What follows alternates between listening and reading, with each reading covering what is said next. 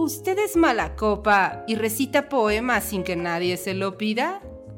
¿Conoce más personajes de ficción que personas en la vida real? ¿Ha notado que no puede debatir con alguien más que no sea usted mismo? Entonces, escúchenos. Entrevistas, tertulia, lúpulo y mucho más en Mundo Lupular. Hola querido colectivo inconsciente, sean todos bienvenidos a un nuevo episodio aquí en su canal favorito Mundo Lupular. Su canal favorito en donde hablamos de literatura y muchas otras cosas más mientras disfrutamos del lúpulo. Yo soy medievalina y aquí a mi derecha me acompaña el señor Le Cachuche. ¿Cómo estás? ¿Qué tal, medievalina? ¿Qué tal, colectivo inconsciente? Yo muy bien, muchas gracias. ¿Tú qué tal, medievalina? Pues aquí andamos, este, que ya empezó el, el, este cambio de estación lluvioso en nuestra querida Ciudad de México, pero bien, bien, mejor que el calor, ¿no? Diría yo, mejor que el calor. Mejor que el calor, diría medievalina. Yo creo que también diría lo mismo el escritor llamado Horacio Silvestre Quiroga Fortés. ¿Se llama Silvestre? Se llama Silvestre. Y bueno, dirán ustedes por qué mi querido Cachuché mencionó al místico, mágico y oscuro Horacio Quiroga. Pues el día de hoy en estaremos, estamos en nuestro tercer episodio de los consejos de eh, escritura. ¿Así se llama? Apégate al libreto, medievalina. Apégate al libreto. Bueno, estamos en el tercer capítulo de teoría literaria. Exacto, estamos en el tercer capítulo de nuestra sección novedosísima sobre los consejos de los grandes escritores para saber qué hay que hacer o qué no hay que hay que hacer para escribir buenos cuentos. Sí, tiene que ver con algo de lo que dije. Más o menos. Sí se parece. Se parece a lo que decía el libreto. Se parece un poco. Hoy estoy distraída. Los que vieron, el, bueno, no sé si el episodio anterior va a salir antes o después que este, pero el podcast, este, ustedes pudieron ver que estaba yo, este, olvidándome de los nombres. Aquí me olvido de todo. Pero bueno, ¿de qué vamos a hablar el día de hoy? Bueno, de Horacio Quiroga y de los consejos. ¿Qué hago aquí? Dice medio, bueno, ¿qué hago aquí? Dice. ¿Pero qué hago? Dime qué hago aquí. Ilústrame, querido cachuches, ¿qué hago aquí? Medievalina mientras tenga un vaso con alcohol aquí adelante. Salud. Huevo cartón. Quédate aquí sentada, medievalina, sígueme la corriente. Mi animal espiritual es el huevo cartón. Perfecto. Que no es ni animal ni espiritual, pero bueno. Hoy vamos a dar este, lectura a un decálogo muy interesante que escribió el escritor Horacio Silvestre Quiroga Forteza, nacido en 1878, un 31 de diciembre, de hace 145 años. Pues bueno, este hombre, este personaje, es muy conocido en la literatura latinoamericana porque se le considera uno de los grandes modernistas, sea lo que sea que eso significa. Whatever that means. Y él, este, pues nos dejó, nos heredó este, un decálogo, es decir, 10 puntos que él considera que un escritor debe de tener en mente a la hora de, pues valga la redundancia, de escribir las obras que él tenga este, pensado realizar, ¿no? Este decálogo lo escribió en 1925 y salió publicado en una revista que se llama El Hogar y posteriormente eh, fue encontrado en las obras inéditas de Horacio Quiroga en el capítulo anterior o posterior, no sé, porque yo tampoco sé en qué, en qué momento del tiempo estamos. Hablamos sobre obras inéditas o póstumas, ¿no? Ajá. Pero bueno, él nos heredó este decálogo y lo vamos a discutir, media balina. Eso vine este día de hoy. A eso vine, excelente. Qué bueno que me trae, porque yo soy una experta en discutir estos temas. Bueno, vamos al grano, porque tenemos 20 minutos. Muy bien, apúrense. No, hombre, me traen aquí con latigazos y todo. El primer consejo que da Horacio de Quiroga, bueno, Horacio Quiroga, perdón, para escribir es el siguiente. Cree en el maestro. Poe, Maupassant, Kipling, Chekhov, como en Dios mismo. ¿Qué nos dice esta? Tranquilos, tranquilos, que no cunda el pánico. A ver, lo que nos está diciendo obviamente es bastante subjetivo porque pues, él lo escribe refiriéndose a sus grandes maestros que son Edgar Allan Poe, que es considerado también el padre del cuento moderno, este, Guy de Maupassant, que también es un gran cuentista, eh, Kipling, que es famosísimo por su obra este, En las Tierras Vírgenes, o mejor conocida como, eh, ¿cómo se llama la de Disney? La, la selva... El libro de la selva, que en realidad se llama la, Tierra de las Vírgenes, o la, selva de las Tierras Vírgenes. Quedaba con la filosofía de Disney. Exactamente, pero ya ves que Disney todo lo trastorna. y también menciona a Chekhov. Todos estos escritores pues fueron contemporáneos y fueron considerados los principales exponentes del movimiento modernista. Y dice, él cree en el maestro. ¿Qué nos está diciendo aquí medievalidad? Yo lo que creo es que esto se podría resumir en la frase eh, que dijo Isaac Newton, que dice, veo más porque me siento sobre hombros de gigantes. Es decir, mm. no empieces desde cero. Ya hay algo que se ha dicho, ya hay algo que se ha hecho grande, y tú tienes que empezar de ahí hacia más arriba. Mm. No empieces desde el principio, ¿no? Pero bueno, o eso es mi interpretación del primer punto. Como, o como buscar como influencias, ¿no? Que siempre, siempre, siempre tener influencias es bueno para enriquecer y también como innovar y aterrizar ideas novedosas, ¿no? De, de escritura y de creación. Exactamente. Si alguien tiene una interpretación distinta, déjenlo en los comentarios. Me gustaría mucho saber qué interpretan con este consejo de Quiroga. Cree en el maestro como en Dios mismo. Y él entre paréntesis pone a los que él considera sus maestros, ¿no?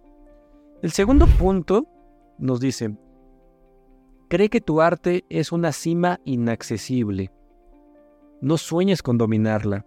Cuando puedas hacerlo, lo conseguirás sin saberlo tú mismo. Mm, me suena este de este dicho como es este la práctica hace al experto o algo así, ¿no? la práctica hace el maestro.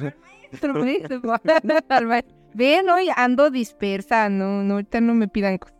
Fíjate que esta parte que dice, cree que, cree que tu arte es una cima inaccesible y creo que se refiere a nunca conformarte, es decir, siempre estarte reivindicando, destruyéndote, renovándote, revolucionándote, porque si tú llegas a considerar que un cuento que tú escribiste o una obra ya es tu obra maestra, ahí eso significará que hasta ahí llegaste. Pero mientras estés vivo, pues tienes la oportunidad de volver a, intentarlo y alcanzar algo todavía más grande. Es decir, considéralo inaccesible. Te vas a morir y nunca vas a alcanzar la cúspide de tu arte porque el día que lo hagas, estás muerto, metafóricamente hablando, ¿no? Claro. Ahorita me, me recordó un poco al, tema del capítulo próximo pasado, eh, como justo mm, esta idea de los escribidores, eh, que quizá, pues ellos ciertamente no creo que estén buscando una obra magnánima. No, exacto. Ellos no creen que la cima de su arte sea inaccesible. Ellos creen que, ya están en la cima de su arte, ¿no? Y fíjate, el tercero dice, resiste cuanto puedas a la imitación. Pero imita si el influjo es demasiado fuerte. Más que cualquier otra cosa, el desarrollo de la personalidad es una larga paciencia. Claro, crea tu estilo. Exactamente, esto va eh, de la mano con crear tu estilo. Yo lo, eh, lo, relaciono mucho con la música. Si alguna vez este, alguno de ustedes ha intentado o se ha dedicado a tocar un instrumento, notará que es muy común en la música empezar a, después de, de, permearte de lo que es la técnica mínima, empiezas a generar covers, ¿no? Y eso es algo que me parece muy razonable, ¿no? Y yo creo que en la literatura también se hace. No hay escritor que no se haya visto influenciado y que no haya generado una especie de cover a través de una literatura. Claro que en la literatura pues, no existe el término cover y por lo tanto no lo sabes lo que estás haciendo, pero al final de cuentas es eso. Eh, hay una frase de, Salinger que me gusta muchísimo, bueno, en realidad de su personaje eh, Holden, si no me equivoco, del Borderland Trecenteno, que dice que para él un buen escritor es aquel que cuando termina de leer su libro le deja con muchísimas ganas de escribir y de telefonearlo, ¿no? Entonces, eh, a mí me ha pasado, no sé si te pasa, Melina, que terminas de leer un libro y dices, wow, quiero escribir como él, quiero escribir, ya no aguanto, voy a, tráiganme una computadora este, porque necesito escribir.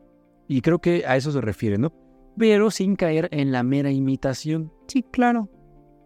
Que también hacían los escribidores, ¿no? Que, se imitan a sí mismos muchas veces. ¿Cuántos eh, libros o, cuentos no, no nos recuerdan así? Que dices, no manches, este el- la misma idea de este otro escritor, ¿no? Por ejemplo, ¿cuántas eh, historias de Ulises no se han creado? Por ejemplo, ¿no? Y a fin de cuentas, lo novedoso es, tú me estás trayendo esta misma historia, pero la estás haciendo tan única que aunque yo sé que es el mismo viaje, etcétera, este, tiene algo novedoso de ti que lo hace distinto, ¿no? Exacto, eso ya no sería imitación. Mm. Lo que sí sería imitación es, por ejemplo, y ocurre mucho en la literatura este, fantástica, que es muy imitativa. O sea, realmente mucha de la mala literatura fantástica, porque claro que hay una literatura fantástica buenísima, eh, tiende mucho a la imitación. Es la misma historia, los mim- lo, lo mismo siempre, ¿no? Están imitándose a sí mismos. Pero bueno, el cuarto punto dice, ten fe ciega, no en tu capacidad de triunfo, sino en el ardor con que lo deseas. Ama a tu arte como a tu novia, dándole todo tu corazón. Ay, qué pu- se puso bonito. se Se puso cursi. cursi. se puso- Miren, si él ya sabía que tienen cámara sus... Ahora diremos, más bien ama a tu novia como a tu arte. Exacto, exacto. En estos tiempos uno ya tiene que decir ama a tu novia, bueno, a, a tu pareja en general, ¿no? como a tu arte. Sí, pero creo que aquí lo que expresa Quiroga es que sí tienes que tener, para ser escritor y no escribidor, una, una enajenación, una fe ciega en lo que estás haciendo y amar lo que estás haciendo con una pasión tal que sobrepase los límites del tiempo y que pueda ser una literatura que sea auténtica y que perdure pues a lo largo de los años, ¿no? No, y que en general es parte de destacar en cualquier cosa, ¿no? Que te tienes que amar lo que haces. Exacto, exacto, es en cualquier cosa, pues en el deporte, en cualquier otro tipo de arte, incluso en los negocios, en lo que sea que tú hagas, hazlo este, con fe y con amor eh, en lo que estás haciendo, ¿no? Comprométete, diría yo, que se resumen en eso. Y bueno, el quinto Pues punto- motivación. Chucha. No, de, hora, de Quiroga. A través del... El quinto punto dice, no empieces a escribir sin saber desde la primera línea a dónde vas. Y esto es un, error yo creo muy, muy típico del escritor novicio que escribe por el romanticismo de escribir y no porque realmente tenga algo auténtico que decir, sino que escribe porque se le metió en la idea la cabeza de ser escritor, pero pues todavía no tiene a lo mejor el cúmulo de experiencia suficiente para generar una obra. Sí, claro. Yo no lo veo tan mal si lo haces como ejercicio literario, pero si ya lo vas a hacer como una obra, creo que sí seguiríamos el consejo de Quiroga, que es empieza a escribir desde el principio, sabiendo hacia dónde vas, pues para que sea un cuento circular, ¿no? Sí, claro. Y Bien acabado. ese es este parte, ¿no? Porque tú puedes tener muchísimo talento para escribir, pero puedes eh, escribir cosas al azar, ¿no? Y no llegar a nada y, no sé, caer en la sobredescripción y caer en, muchos vicios, ¿no? De la escritura. Pero creo que una parte importante de cuando te quieres sentar a escribir, así sea un poema corto, es tener una idea y tener una cierta eh, eh, esquema, ¿no? De decir, yo quiero escribir esto y así va a ocurrir mi historia. Y este es el, o sea, lo literal, lo que te enseñan básico cuando estudias teoría literaria que te dice, este es el nudo, este es el, el, final y este es el clímax, ¿no? O sea, tener esas nociones básicas y, y sí tener como cierta estructura, ¿no? Porque tenemos esta idea de que la creación este del el arte en general es así muy libre y tú tienes, pero no, o sea, el arte en general te requiere de mucha este, Técnica.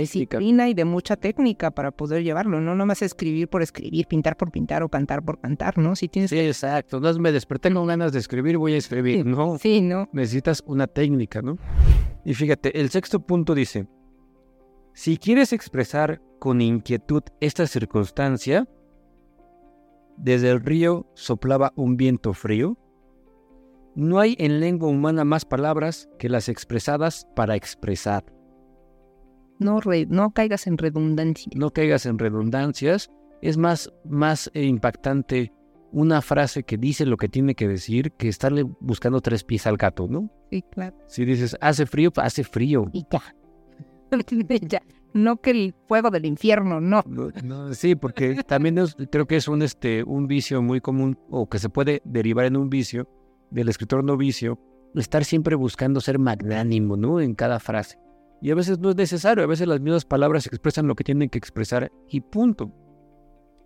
El sexto nos dice, perdón, el séptimo, No adjetives sin necesidad.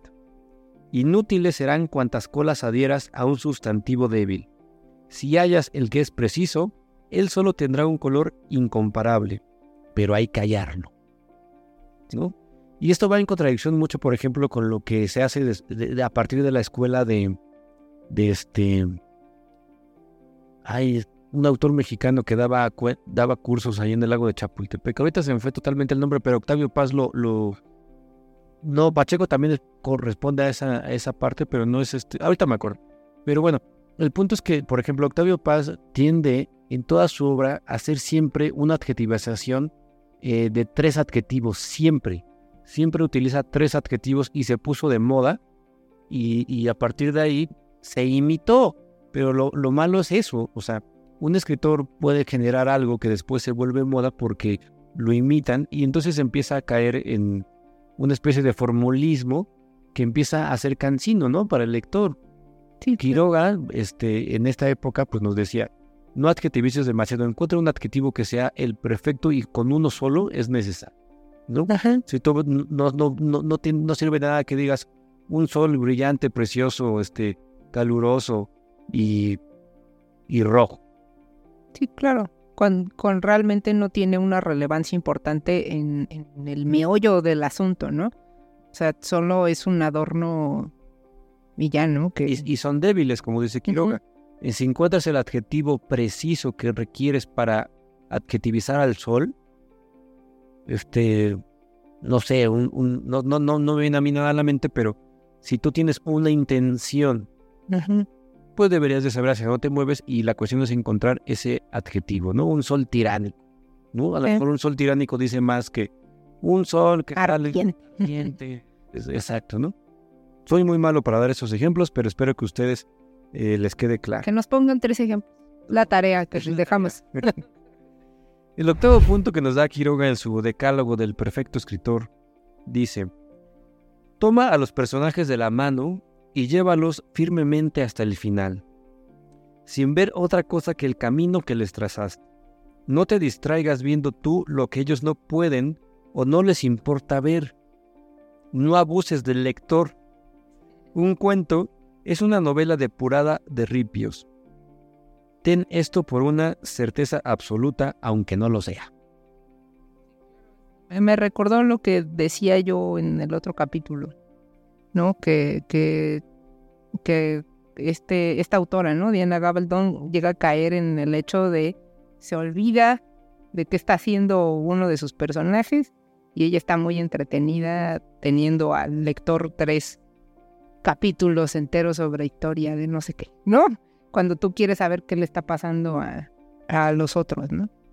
Como, como dice Quiroga, no abuses del lector. Sí, claro, y el lector está así tres capítulos todo. ya, por favor.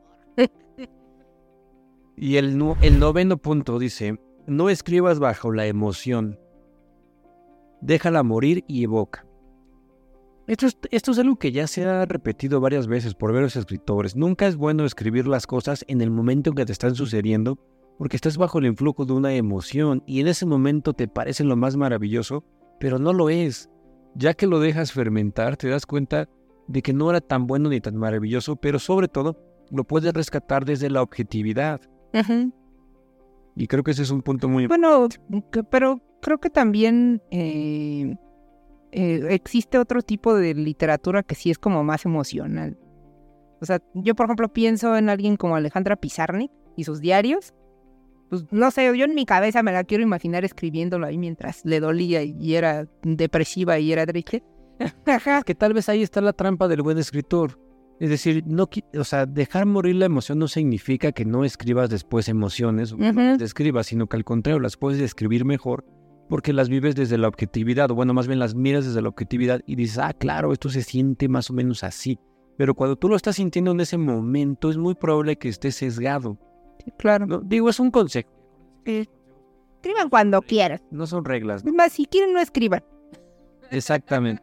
Eso es lo mejor, la verdad. Pero para finalizar, dice el décimo punto. No pienses en los amigos al escribir, ni de la impresión que hará tu historia Cuenta como si el relato no tuviera interés más que para ese pequeño ambiente de tus personajes, de los que pudiste haber sido uno. Es decir, no, no es, si bien es importante pensar en un lector para objetivizar las cosas, no pienses con la idea de qué van a decir de mí, si voy, si voy a, a, destacar, si voy a ser aceptado, si les va a gustar o no a mis amigos, a mis círculos cercanos, que normalmente son nuestros primeros críticos. Porque yo pienso allá, yo les sumo, muy probablemente ellos pues tampoco saben mucho de literatura, entonces no, no te preocupes por eso. Tú escribe, dice Quiroga, como si este pequeño mundo de tu cuento solo le interesara a ti y a tus personajes de los que tú pudiste ser parte de ellos, ¿no? Tú concéntrate en lo que estás haciendo, no escribas bajo la emoción, ten claro hacia dónde vas, ayúdate de tus influencias de los maestros, eh, no imites y este y no, y, no utilices demasiados adjetivos. Básicamente en esto se resume el decálogo de Horacio de Quiro. Pues bueno, esperemos que les hayan servido esos consejos. La verdad es que creo que es uno de los grandes de la literatura y podemos seguir un poquito de, lo que nos de lo que nos enseña el buen Horacio. Ya no nos da tiempo, pero se lo digo rápido. Eh, ubiquen o lean si pueden la biografía de Quiroga, es buenísima. O sea, este, este tipo se suicidó sus tres hijos se suicidaron. Y vivió rodeado de muchísimos suicidios, de muchísimo dolor y de muchísima oscuridad. Y de todo eso generó una obra que hasta el día de hoy, 145 años después, seguimos leyendo y estudiando. Pero bueno, es todo colectivo inconsciente. Pueden seguirnos en nuestras redes sociales. Nos encuentran como Mundo Lupular en Instagram, en Facebook, en Twitter y como eh, Mundo-Lupular en TikTok. Y pues bueno, eh, les deseamos bonito día, bonita tarde, bonita semana, bonito lo que sea. Se lo lavan.